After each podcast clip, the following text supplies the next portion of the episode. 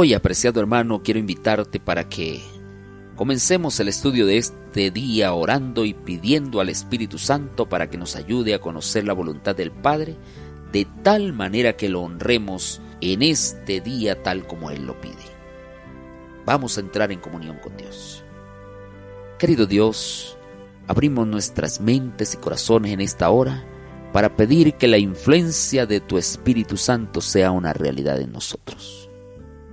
Hoy necesitamos conocer que es necesario ser antes que hacer. Permite que esto sea una realidad en nosotros. Que tu Espíritu Santo nos llene en esta hora y que tu palabra sea palabra de vida eterna para cada uno de nosotros. Gracias porque nos escuchas. Lo agradecemos en Cristo Jesús, tu Hijo amado. Amén. Juan capítulo 17, versículo 3 nos dice, y esta es la vida eterna, que te conozcan a ti, el único Dios verdadero, y a Jesucristo a quien has enviado. Y cuando se habla de conocer, apreciado hermano, debemos entender que esto se logra manteniendo una relación y una experiencia con Dios. Debemos oír y conversar con el Padre, Debemos hacerlo en oración referente a, todo lo que Él nos dice en su santa palabra. Debemos recordar que el Espíritu Santo vino para darnos ese conocimiento y que este conocimiento no es una simple cuestión de comprensión intelectual, sino que comprende una relación personal.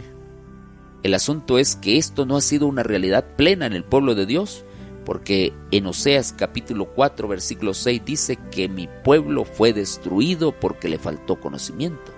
Es decir, que necesitamos leer más la Biblia para que podamos crecer en lo que Dios quiere que crezcamos. Porque la falta de relación con Dios en las primeras horas de cada mañana afecta nuestro discernimiento en todos los aspectos de la vida.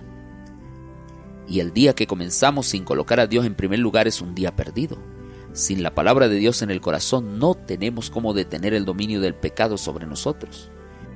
¿Te imaginas cómo sería nuestra vida si las bendiciones del Padre fuesen esporádicas y ocasionales?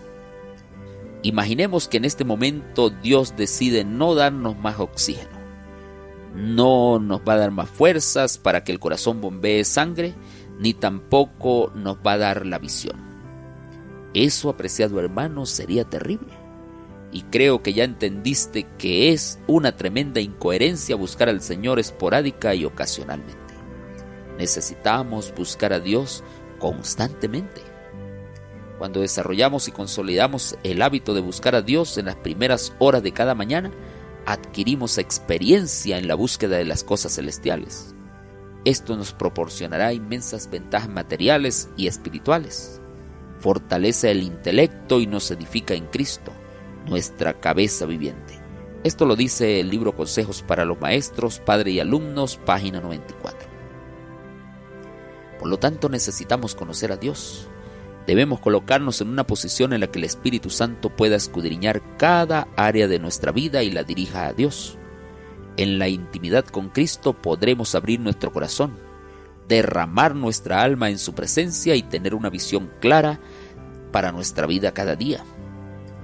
El pastor Benjamin Maxon habla de cuatro elementos clave para tener una buena formación espiritual y para alcanzar un buen conocimiento de Dios.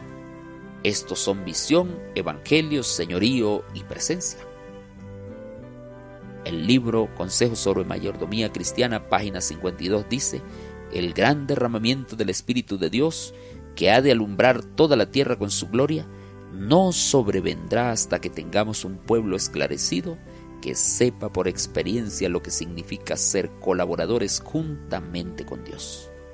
Cuando tengamos una consagración completa y sincera al servicio de Cristo, Dios reconocerá el hecho derramando su espíritu sin medida.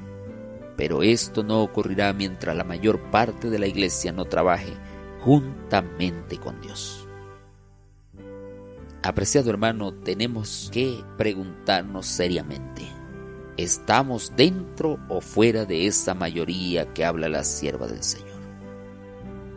¿Estaremos en el 50 más 1?